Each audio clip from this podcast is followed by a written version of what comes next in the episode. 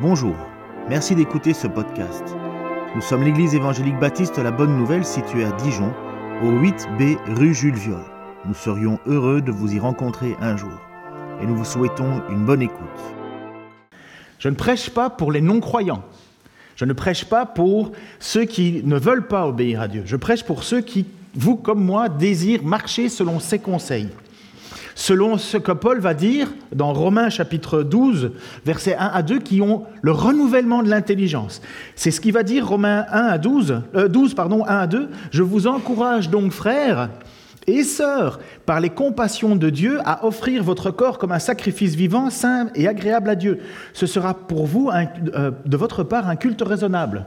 Ne vous conformez pas au monde actuel, mais soyez transformés par le renouvellement de l'intelligence afin de discerner euh, quelle est la volonté de Dieu, ce qui est bon, agréable et parfait. Voilà à qui je m'adresse ce matin. Est-ce que vous en faites partie?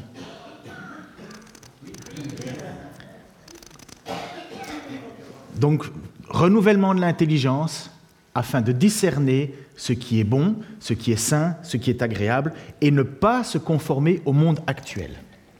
Bien souvent, je l'ai répété, je pense que vous le savez, et là vous allez me faire plaisir si vous répondez euh, à voix haute. Quelles sont les, trois luttes essentielles du chrétien? Contre, il y, a, trois choses que, le chrétien, le suiveur de Christ, doit lutter. La première, c'est la chair. La deuxième, le monde. Et la troisième, le troisième, le chétan. Le diable, l'ennemi. C'est la lutte absolue du chrétien. Premièrement, sa propre chair, son propre désir. L'apôtre Paul va dire, je lutte contre le péché qui est en moi, et c'est pour ça que les chrétiens attendent la résurrection. Même si nous sommes déjà sauvés, nous savons très bien que nous péchons encore et nous en sommes tristes. Mais le jour de la résurrection, nous serons délivrés de ce corps de mort pour pouvoir être pleinement dans la, dans la puissance de Dieu. Nous serons déjà délivrés lorsque nous mourrons et que nous, nous serons dans la présence de Dieu, de Jésus, puisqu'il est dit aux brigands, aujourd'hui je te le dis, tu seras avec moi au paradis, mais nous serons délivrés aussi lorsque nous serons avec un nouveau corps. Et notre âme, qui veut, qui, notre esprit qui veut plaire à Dieu, sera totalement délivré de cette de ce tiraillement qu'il y a en nous, la chair, malheureusement. le deuxième, c'est le monde. Le monde, c'est la façon de penser qui n'est pas celle de Dieu. Ce qu'il vient de dire, ne vous conformez pas au monde présent. Et ça, c'est les pensées, les, les, réflexions du monde, les cultures. Combien de fois on n'entend pas dire, oui, mais ça, c'est ma culture. Oui, non, ça, c'est ton péché que tu veux cacher derrière ta culture. Et il y a des choses où il y a des bonnes choses dans la culture, c'est vrai, mais il y a des choses où la culture, le monde dans lequel on vit, ne plaît pas à Dieu. J'ai encore des discussions, par exemple, juste la manière dont on dirige une église. Je peux vous assurer que dans une église, dans certains pays, on ne pense pas comme en France. En France, on pense qu'avoir euh, être membre d'une église nous donne du pouvoir. Essayez de trouver ça dans l'écriture. Ça n'existe pas. Mais nous, c'est notre monde, c'est notre, notre chose habituelle. Donc pour nous, on pense que c'est normal. Mais il faut regarder ailleurs, il faut voir ailleurs. Et chacun va dans sa culture chercher des, entre guillemets, raisons de ne pas vivre selon ce que l'Écriture demande. Et la troisième, c'est le diable, l'ennemi de notre âme. Celui qui veut nous, ne pas nous permettre d'entendre la parole de Dieu, la parabole du semeur. Vous connaissez cette parabole.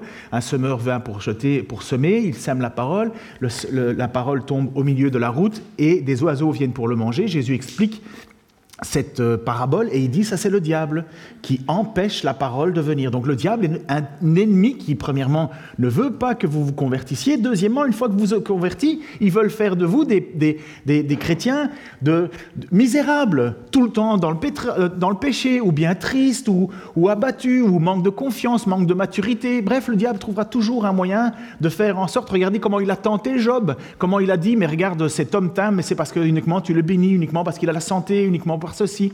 Et Dieu dit, mais mets-le à l'épreuve, tu verras. Et Job, finalement, remporte la victoire face aux attaques du diable qui, devant, le, devant Dieu, est obligé de dire, ben oui, cet homme t'aime vraiment. Mais vous comprenez le diable qui vient, le tentateur, le, qui vient nous, nous bousculer dans notre vie chrétienne. Donc ça, c'est nos trois ennemis. Et Pierre va écrire alors à cette communauté chrétienne, cette communauté qui est là et qui lutte avec la pensée du monde, qui lutte avec le, diable, bien entendu, qui lutte contre leur, leur propre sentiment de péché. Et il va leur donner une manière de vivre en tant que croyants. Et c'était bon pour eux et c'est bon pour nous. Pierre va leur écrire pour que nous prenions conscience que même si nous avons un héritage au ciel qui ne peut ni se corrompre, ni se plétrir, ni perdre sa beauté, et que Christ tient en réserve pour nous, nous avons ici sur terre une manière de vivre. L'objectif, le, but est déjà offert, la récompense est déjà prête, elle nous attend, mais qu'est-ce qu'on fait d'ici là? Et il va adresser cette église, à cette église pour comprendre quelle est l'attitude que Dieu veut qu'on mène maintenant au milieu de nos compatriotes, au milieu du monde dans lequel nous sommes. Il va écrire à l'ensemble des croyants en disant, premièrement, soumettez-vous aux autorités. Soumettez-vous aux autorités dans lesquelles ils sont au-dessus de vous. Vous n'êtes pas là pour faire une révolution, vous êtes là pour vous soumettre à cette autorité. Avec la limite quand même de ne pas faire ce que Dieu ne veut pas, mais se soumettre aux autorités. Deuxièmement, il va nous dire qu'il faut apprendre aussi à avoir une bonne conduite au milieu du monde. Quelle est ton attitude? Quelle est ta conduite? Euh, comment, comment on fonctionne? Il faut qu'on ait une bonne attitude au milieu du monde. On, pas, on ne vit plus comme, comme autrefois. Nous avons un renouvellement de l'intelligence pour ne pas nous conformer au monde. J'ai entendu quelqu'un qui me dit, voilà, on a une fête avec le foot, et euh, il dit, voilà, je vais aller au restaurant, mais après ça, ils disent, voilà, ils veulent faire une autre sortie, une autre activité. Et cet homme sait très bien que s'il y va, ça risque de glisser. Et qu'est-ce qu'il a dit? Ben voilà, moi j'irai peut-être pas, j'irai pas euh, à la suite de la soirée, parce qu'il y a un moment où on veut ne pas se confronter, ne pas aller plus loin qu'il ne faut. Au Québec, ça, ça s'appelait les parties de Noël. Les, parties de Noël, en fait, c'est les fêtes de bureau de Noël, et c'est le moment où il y a une débâcle. Au boulot, les gens, c'est là où il y a le plus d'adultère. De, et les chrétiens sont là-dedans. Et tous les pasteurs prêchent et enseignent. Faites attention à votre attitude pendant les parties de Noël parce que tout le monde se lâche et les chrétiens sont là au milieu. Alors si tu as assez de capacité pour ne pas te laisser emporter, vas-y. Mais si tu es trop faible et que tu sais que tu vas glisser, n'y va pas. Tu n'es pas là pour leur faire plaisir, tu es là pour plaire à Dieu. Et en même temps, on est un témoignage au milieu d'eux. Dis pas non à tout non plus. Puis il dit aussi, Pierre, en se soumettant les uns aux autres dans l'Église, nous ne sommes pas là pour, pour nous écraser les uns aux autres, nous sommes là pour nous rendre service les uns aux autres. C'était encore encourageant à travers le déménagement, mais il y a encore plein d'autres raisons. Et quand une Église cède et s'entraide les uns les autres, c'est un bonheur se soumettre aux uns les autres, c'est d'offrir les dons que Dieu t'a donnés pour les mettre au service de la communauté de Dieu. Tu sais faire une activité, fais-le. C'est pour ça que vous avez reçu une feuille avec les, les engagements, euh, dans quoi est-ce que vous voulez vous engager. Mais faites-le, faites-le. Ça plaît à Dieu. C'est une manière qui plaît à Dieu. Et puis, il y a, et vous allez mesdames, mesdames comprendre pourquoi j'ai mis une cravate, il va dire aux femmes comment vous comportez avec vos maris. Et il va dire, soumettez-vous à vos maris. Voilà, j'ai fait mon effort, j'ai fait ma part. Parce qu'il est dit que les, femmes ont une nature plus sensible. je vais expliquer tout le temps. Alors, tenant compte d'une nature plus sensible, je me suis dit, tiens, je vais mettre une cravate. De toute façon, ça concerne que mon épouse vis-à-vis de moi. Hein. Et la première chose qu'elle m'a dit, tu vas pas mettre les bretelles ah, Bah si, quand même. Je vais quand même garder un petit peu de moi, quoi. Parce que même là, dans le plus intime, dans la plus grande intimité de notre vie, Dieu a quelque chose à dire. Pourquoi est-ce qu'il parle de se soumettre à nos patrons, aux autorités Et finalement, il dirait rien au sujet du couple, mesdames? Mais non, parce que dans un couple, et il va dire aussi au mari comment il doit vivre, c'est la plus grande intimité. Quand je suis seul avec ma femme, il n'y a plus de filtre. Je ne suis pas en représentation. Ma femme me voit tout nu. Pas vous Enfin, vos, époux, vos femmes Pas moi, bien sûr, mais, vous comprenez, il n'y a plus d'intimité. On ne joue pas un rôle. On s'engueule, on se pardonne, on se tire la tête. Mais il n'y a pas de filtre. Qui me connaît mieux que ma femme? Peut-être mes enfants et encore, il y a une limite. Mais qui connaît les moments les plus difficiles que j'ai, les moments les plus joyeux, les moments de folie? Ma femme. Je connais même chose pour ma femme. Ça veut dire qu'à ce moment-là, dans cet endroit-là, dans cette intimité-là de ma vie, Dieu a quelque chose à dire. Pourquoi? Mais parce que c'est là que je joue plus l'histoire. Je joue je fais plus semblant. On peut faire semblant un petit temps, mais pas très longtemps. Et là, Dieu a quelque chose à dire. Et il va demander au couple chrétien de mettre même là notre vie en ordre. L'hypocrisie, c'est facile. Faire semblant avec un beau visage pendant une heure et demie à l'église, c'est facile. Mais une vie complète à côté de ton épouse ou une vie complète à côté de ton époux, les sauts d'humeur d'une femme, Va-t'en comprendre. Mais enfin, j'ai dit la même chose hier, ça lui faisait plaisir. Je lui dis en même temps, aujourd'hui, ça ne fait pas plaisir. Qu'est-ce qui se passe? Qu'est-ce que j'ai fait? Qu'est-ce que j'ai dit? Ah, tu ne me comprends pas. Non, c'est sûr. Et voici ce que l'apôtre Pierre va dire à ces femmes. Vous de même, et j'explique vous de même dans deux minutes.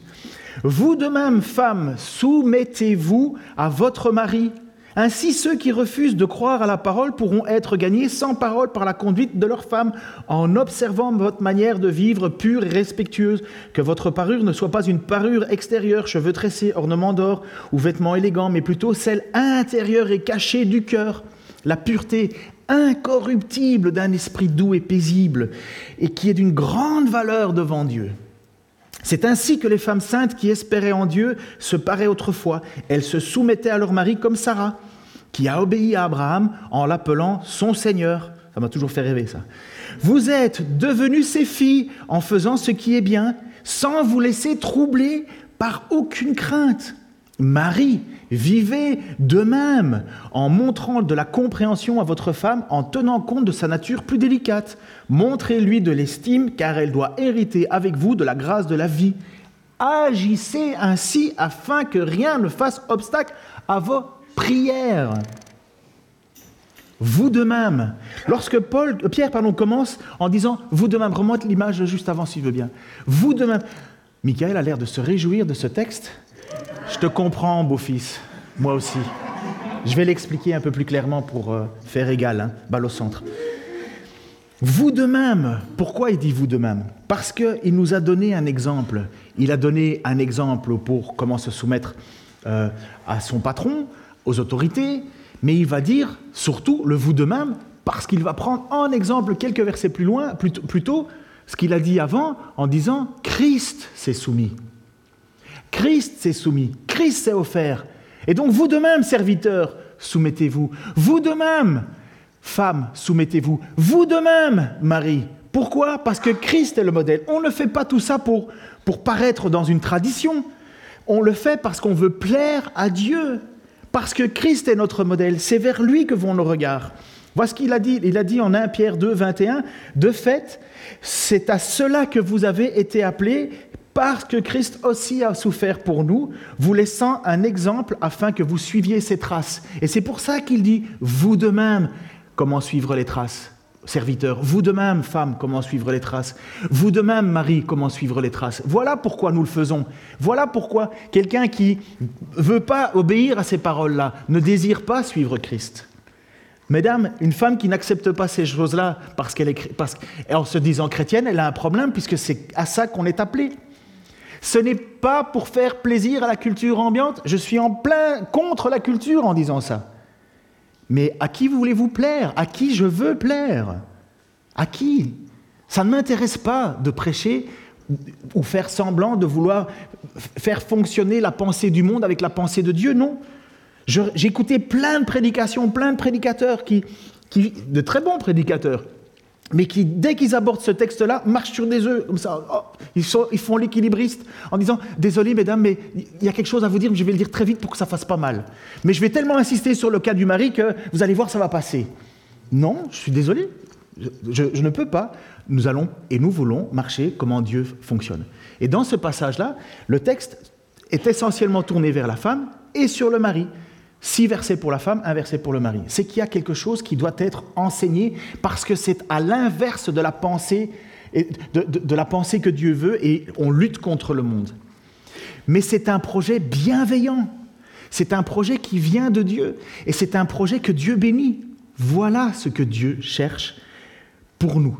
Si nous n'acceptons pas, autant les hommes que les femmes, à se soumettre à ce texte-là, nous avons un problème. Les épouses doivent comprendre, premièrement, que mener ce projet, ça a un objectif.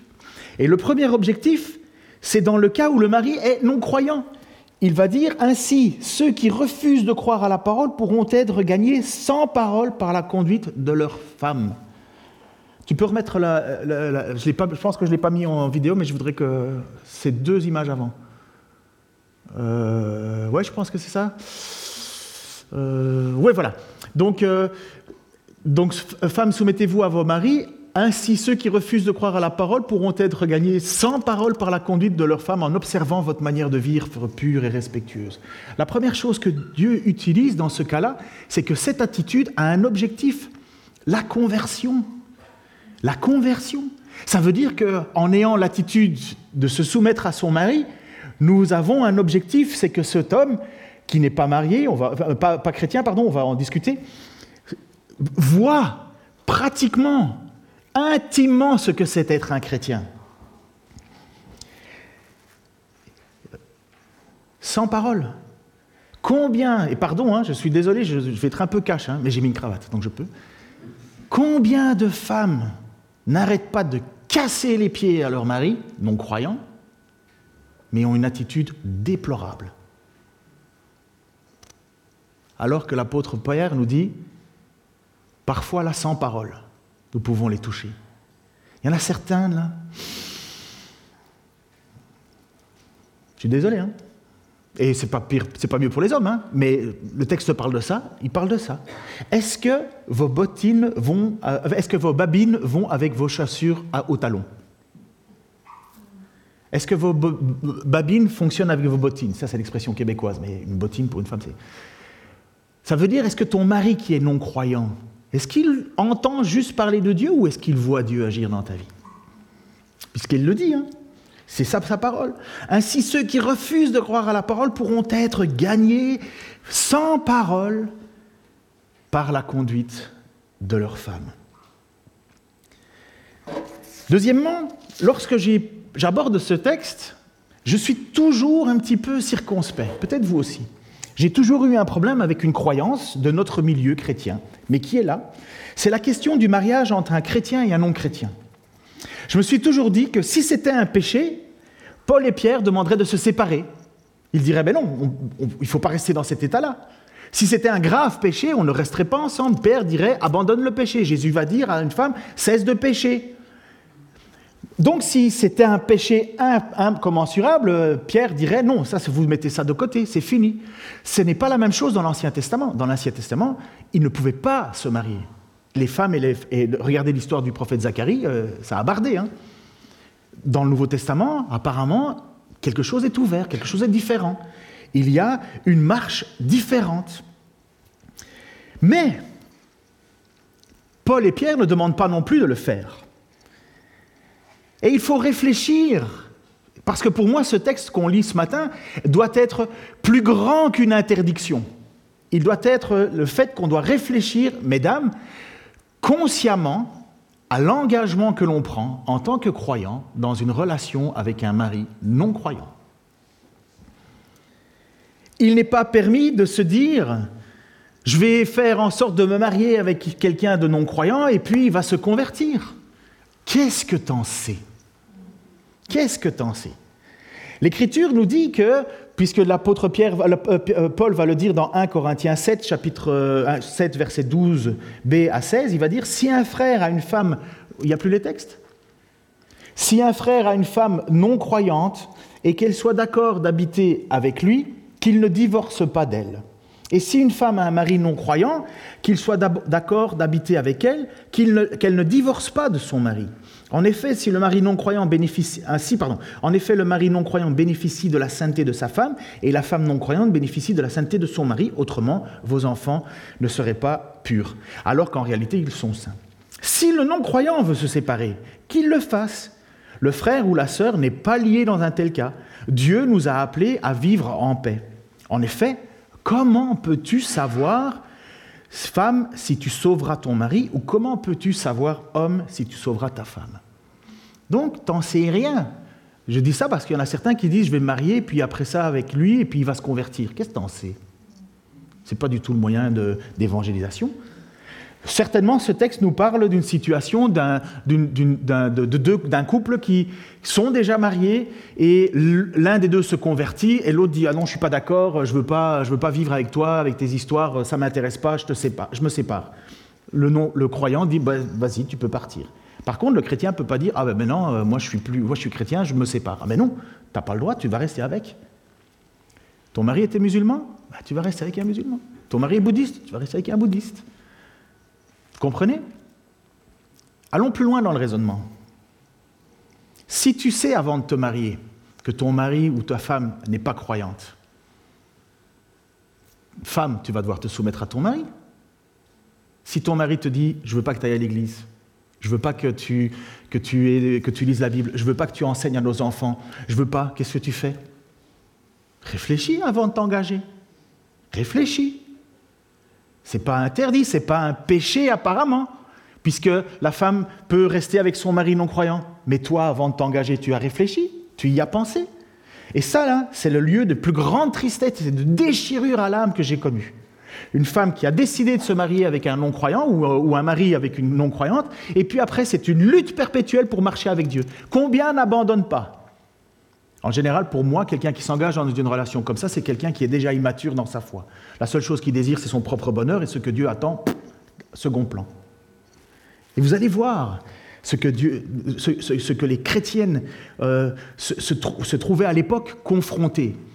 Mais pour nous aussi, dans un livre écrit par Otto Kiefer, je crois que j'ai une belle image en plus, euh, ça s'appelle Sexual Life in Ancient Rome, donc la vie sexuelle dans le Rome ancien, euh, édité en 1953. Voici ce que cet homme va dire. La situation des femmes de l'époque, hein, donc elle se marie avec un non-croyant. La situation de la femme antique était effectivement telle qu'il lui était difficile d'être soumise à son mari sans suivre les rites du paganisme, en particulier ceux relatifs aux divinités domestiques. Il paraît inconcevable qu'une chrétienne se marie à un non-chrétien lorsqu'on connaît les rites du mariage antique assortis de différents rites religieux de dévotion au dieu Larès, donc les divinités familiales. Avant de pénétrer, donc on parle la nuit de noces. Avant de pénétrer dans la maison de son mari, elle devait oindre les linteaux de sa porte avec de l'huile ou de la graisse à l'intérieur. Elle devait allumer le feu dans le foyer avec son mari. Jusque-là, c'est une sortie à, la montagne. On se dit super, on va faire un petit feu de foyer, ça va être chouette. Mais c'est pas tout. À l'intérieur, donc elle devait allumer son foyer avec son mari, puis elle était aspergée d'eau. Par ces rites, elle acceptait de partager la, vie domestique et religieuse de son époux. Avant de se mettre au lit, écoutez bien, c'est un peu bizarre, mais c'est comme ça, avant de se mettre au lit, elle devait adresser une prière à Junon et Cynthia, pardon, la déesse à laquelle était consacrée sa ceinture, son signe de virginité. Le mari détachait la ceinture et elle devait s'asseoir nue sur le phallus d'un dieu de la fertilité appelé Muntus Tuntus, Tunutus, quelque chose comme ça. La relation sexuelle qui s'ensuivait était ponctuée par une série d'invocations à diverses divinités réagissant les différentes phases de l'acte sexuel.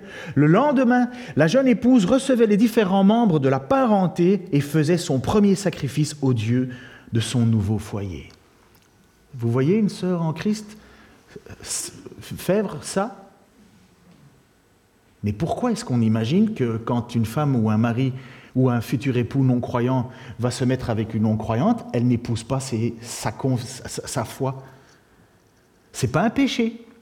Mais est-ce que vraiment tu veux t'engager dans une situation comme ça, femme, toi qui vas devoir te soumettre à ton mari, même s'il est non-croyant? Vous comprenez? Ce n'est pas une question d'interdiction. Ce n'est pas une question de tu peux, tu peux pas. Sinon, il faudrait que la femme croyante se sépare de son mari non-croyant. Mais est-ce qu'on réfléchit avant de s'engager? Et ça, c'est bien le problème de beaucoup de chrétiens immatures, malheureusement. Où Dieu, c'est une tradition. Dieu est là pour mon bonheur, Dieu est là pour mon épanouissement. Oh, j'ai découvert un mari, mais tu comprends, c'est une réponse de Dieu à mes prières. Il croit en Dieu? Non, non, non. Et tu es sûr que c'est une réponse de tes prières? Non, c'est ton désir que tu veux mettre ponctué du cachet de Dieu. Mais encore une fois, pour moi, c'est un signe d'immaturité absolue. Femmes, soyez soumises à vos maris.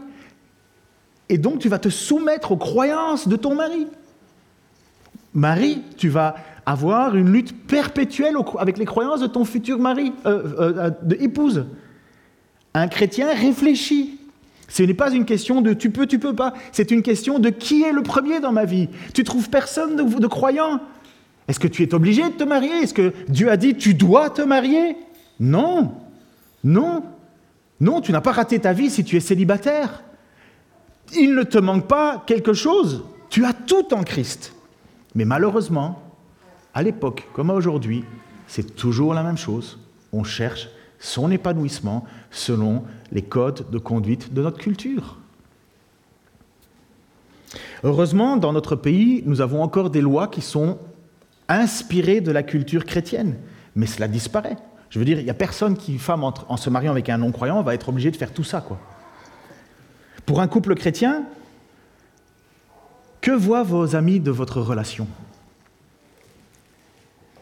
Une relation ne sera jamais parfaite. Le mariage est l'union entre deux pécheurs. Vous savez que c'est une folie le mariage. Hein c'est de mettre deux pécheurs ensemble et de dire vous êtes unis pour la vie, jusqu'à la mort.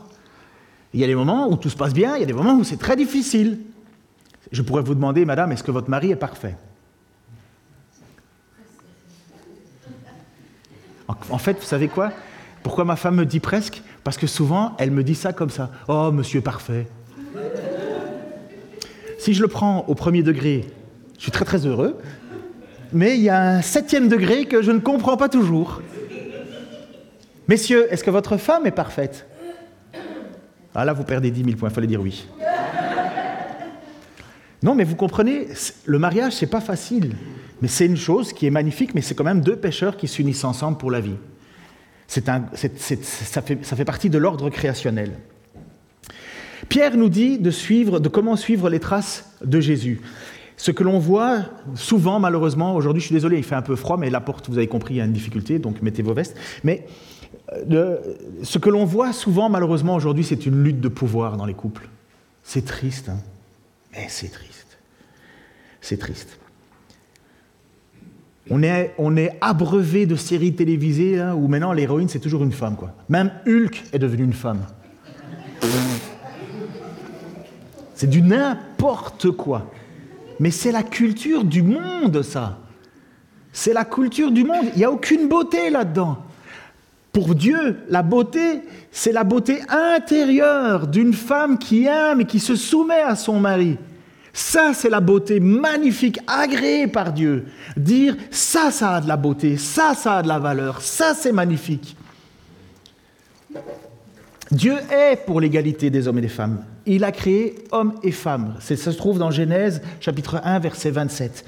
Dieu créa l'homme à son image, il le créa à l'image de Dieu, il créa l'homme et la femme. Les deux sont créés à l'image de Dieu. Les deux appartiennent au plan créateur de Dieu. Dieu ne regarde pas une femme moins élevée, moins, différemment d'un homme. Il y a égalité au niveau ontologique, au niveau de la création, hommes et femmes sont égaux. Dans le fonctionnement, Dieu donne un rôle à l'homme et un rôle à la femme. Depuis toujours, depuis la création, après la chute et pendant l'Église. Ça veut dire avant la chute, après la chute, après la, restauration. Il y a les femmes qui, doivent, qui ont un rôle et les hommes qui ont un rôle. La régénération et le fait d'être sauvé ne changent rien à ces rôles-là. Voici ce que Paul va dire à 1 Timothée 2, 11, 14 que la femme s'instruise paisiblement dans une entière soumission. Je ne lui permets pas d'enseigner et de dominer sur l'homme, mais je lui demande de garder une attitude paisible. En effet, création, Adam a été formé le premier, Ève ensuite, Deuxièmement, chute. Et Adam n'a pas été trompé, alors que la femme trompée s'est rendue coupable de transgression. Donc c'était le plan de Dieu avant la chute, donc quand tout était parfait, Tov, et Dieu créa, et Dieu dit c'est parfait, c'est bon. Donc il avait créé l'homme et la femme avec un rôle, d'abord D'abord Adam et puis Ève, et puis la chute qui est venue tout bouleverser, il n'y a pas eu changement, il y a eu des complications énormes, le mari dominera sur toi et ainsi de suite, tes regards se porteront sur lui, mais lui il va pas te répondre comme tu l'espères. Bref, mais à la régénération, lorsque Dieu rétablit la relation homme-femme en Christ, il change pas les rôles, il garde les mêmes rôles créationnels. Il n'est pas en train de dire, bon, maintenant, puisque, puisque vous êtes sauvés, ben, il n'y a plus de rôle, il n'y a plus de différence entre un homme et une femme. Un homme peut être une femme, une femme peut être un homme. Mais ça, c'est une pensée des hommes, ça. Non, Dieu a toujours gardé le même désir depuis la création. C'est d'abord Adam et c'est puis Ève. Et c'est magnifique. Il ne faut pas qu'il soit autrement. Pour quelle raison vivre cela Uniquement? Parce que c'est la volonté de notre Dieu. Dieu nous a donné un plan et ce plan ne change pas. Et même dans l'histoire de la foi, l'histoire du père de tous les croyants, de, et, de, Abraham et Sarah, elle est donnée en exemple à nos sœurs, à vous mesdames. C'est un exemple. Elle cherchait pas la beauté extérieure. Et pourtant, elle était magnifique, cette femme-là, puisque, puisque même le texte nous dit que Abimelech a voulu prendre cette femme, le roi Abimelech a voulu prendre cette femme parce qu'elle était tellement belle. Et Sarah, elle ne cherchait pas la beauté extérieure. Elle cherchait la beauté intérieure. Bon, il y a certains matins, mesdames, messieurs, on mise tout sur la beauté intérieure, parce que quand on se regarde dans son miroir, on se dit, ouf, mieux vaut que je mise sur la beauté intérieure. Non, mais la beauté intérieure d'une âme qui a un parfait, un parfum. On pourrait presque traduire le charme. Le charme, c'est pas la beauté. Le charme, c'est la beauté intérieure. Et dans l'histoire de la foi, il nous est donné, mesdames, d'avoir elle comme exemple. C'est elle qui doit définir ce que c'est une femme qui a, aux yeux de Dieu, toute une valeur. Certaines femmes sont vraiment belles, magnifiques, jusqu'à ce qu'elles parlent. C'est pas vrai. Regardez déjà rien que les vidéos de filles qui se maquillent, là, déjà, quand elles se démaquillent, c'est plus. C'est, c'est, oula, tromperie. Mais quand elles parlent, c'est une calamité. Elles ont tout misé sur l'aspect extérieur et pas sur l'intérieur. C'est triste. C'est pour ça que Pierre va nous dire 1 Pierre 3, 3, 6, euh, que votre parure ne soit pas une parure extérieure, cheveux tressés, ornements d'or ou vêtements élégants, mais plutôt celle intérieure et cachée du cœur, la pureté incorruptible d'un esprit doux et paisible, qui est d'une grande valeur devant Dieu. C'est ainsi que les femmes saintes qui espéraient en Dieu se paraient autrefois, elles se soumettaient à leur mari comme Sarah, qui a obéi à Abraham en l'appelant son Seigneur. Vous êtes devenus ses filles en faisant ce qui est bien, sans vous laisser troubler par aucune crainte. Alors la question de l'appeler son Seigneur, c'est une marque de respect. Hein. On ne dit pas euh, mon Seigneur à son mari aujourd'hui, c'était simplement une forme de respect. C'était justement pour montrer j'ai de la soumission à toi. Aujourd'hui, on ne dit pas ça, euh, on ne parle plus de cette manière-là, mais notre attitude doit refléter. Mais la révolution, et c'est là que vous allez pouvoir un peu souffler, mesdames, la véritable révolution, ce n'est pas dans la vie des femmes. Parce qu'en réalité, le statut de la femme ne change pas vraiment. Elle sera toujours soumise à son mari dans le plan de Dieu. Elle l'a toujours été. C'est l'œuvre pour les hommes qui a changé. C'est véritablement les hommes qui ont un changement à faire. Une femme devait se soumettre, que son mari soit chrétien, pas chrétien, tu te soumets. Par contre, là, le mari doit vivre différemment. Et c'est ce que dit euh, Pierre au mari. Marie, vivez de même, donc de même en suivant les traces de Jésus, en montrant de la compréhension à vos femmes à votre femme en tenant compte de sa nature plus délicate. Montrez-lui de l'estime car elle doit hériter avec vous de la grâce de la vie. Agissez ainsi afin que rien ne fasse obstacle à vos prières. C'est là tout le boulot que les gars ont à faire. Là, vous devez simplement ne pas vous laisser conformer euh, au, siècle présent, c'est-à-dire vivre depuis, depuis ce que Dieu a toujours voulu pour les hommes et les femmes, par contre, les maris, là, il y a un véritable changement. Parce que les hommes, à l'époque, euh, les, femmes, une femme, un homme avait le droit de vie ou de mort sur sa fille, et puis le mari avait le droit de vie ou de mort sur sa femme. Dans la culture ambiante, c'était un véritable choc, ça. Même les apôtres ont dit, mais tu sais, quand euh, ils viennent voir euh, Jésus en disant, Moïse a permis de faire des lettres de divorce. Euh, parce que justement, euh, et nous, on peut nous divorcer. Et Jésus a dit, vous n'avez pas compris ce que Dieu a enseigné. Ce que Dieu veut, c'est de ne pas divorcer. Il n'en était pas ainsi au commencement. C'est pourquoi Dieu ne l'homme ne séparera pas ce que Dieu a, uni. Et qu'est-ce que les apôtres ont dit? Mais enfin, si on ne peut pas divorcer, où est l'avantage de se marier alors? Les apôtres sont là en disant, mais bon, si je suis obligé de rester avec elle tout le temps, mais enfin, c'est... Voilà, c'est ça qu'ils sont en train de leur dire. On se met une corde au cou. Eh bien oui, ça c'est l'enseignement de Jésus. Marie, vivez en montrant de la compréhension à votre femme. sérieux effort. Bon, seulement moi apparemment. Sérieux effort, montrer de la compréhension. Pour nous les gars, là, tout est vachement plus fluide. Mettez des gars au boulot ensemble, c'est fluide. Bon, ça va se taper une, deux fois sur la tête, mais après, ça passe. Mais mettez que des femmes ensemble dans un boulot. Enfin, pardon, hein, je ne veux pas être sexiste, je suis loin d'être sexiste. Mais, comme dirait mon père, c'est une simple constatation. J'aime les femmes, quand elles travaillent, elles sont beaucoup plus délicates. Surtout les infirmiers, je peux vous dire que j'étais très content quand c'était une femme. Quand c'était les gars, c'était pas mal. Et les femmes, ça va, monsieur Taylor? Euh, Oui, oui, ça. Mais bon, comme je faisais un peu plus le, fier, je disais rien, mais avec le gars, je dis Oh Enfin bon, bref. Mais il, y a, il faut tenir compte, il faut, il faut faire un effort. Pardon, il faut faire un véritable effort. Il faut réfléchir à la nature plus délicate. Comme dirait Jean Dujardin dans OSS 117, l'égalité des femmes, on verra ça quand il faudra porter quelque chose de lourd. Vous vous souvenez de cette grande phrase qui va être inscrite dans les annales de la vie française? On verra ça quand il faudra porter quelque chose de lourd. On l'a vu hein, au déménagement. Il y avait une dame qui faisait blablabla, puis ça va, c'est nous qui allons porter, euh, c'est bon. Alors comment traduire cette phrase? N'est-ce pas Paul? Et Sam, professionnel du déplacement de machines à laver. Marie vivait de même. Regardez ce qu'il dit, je vais me dépêcher là. Marie devait... Alors c'est une phrase très difficile à comprendre, à traduire même. Alors j'ai essayé dans mon, dans mon grec approximatif, j'ai repris tous mes livres pour essayer de traduire cette phrase. Marie, pareillement, cohabitait avec connaissance de la faiblesse des vases, puisque c'est là qu'il est dit, des vases plus délicats que sont les femmes. Accordez de l'honneur aux héritières de la grâce de la vie pour ne pas empêcher vos prières. Parce que le mot faiblesse, c'est parce que le mot qui est utilisé, c'est vase. Un vase plus délicat. Elles sont un réceptacle, mais c'est un vase plus délicat. Moi, quand je me cogne contre un meuble, j'ai pas de bleu. Ma femme, elle a un bleu. Quand moi je me cogne, je dis, c'est rien. Ou, quand ma femme me cogne, euh, je, fais, c'est pas grave. Quand moi je cogne ma femme, c'est Je dis, mais ça va quoi. Je peux pas dire, j'en ai pas d'autres. Hein. Quand je cognais ma fille à l'époque,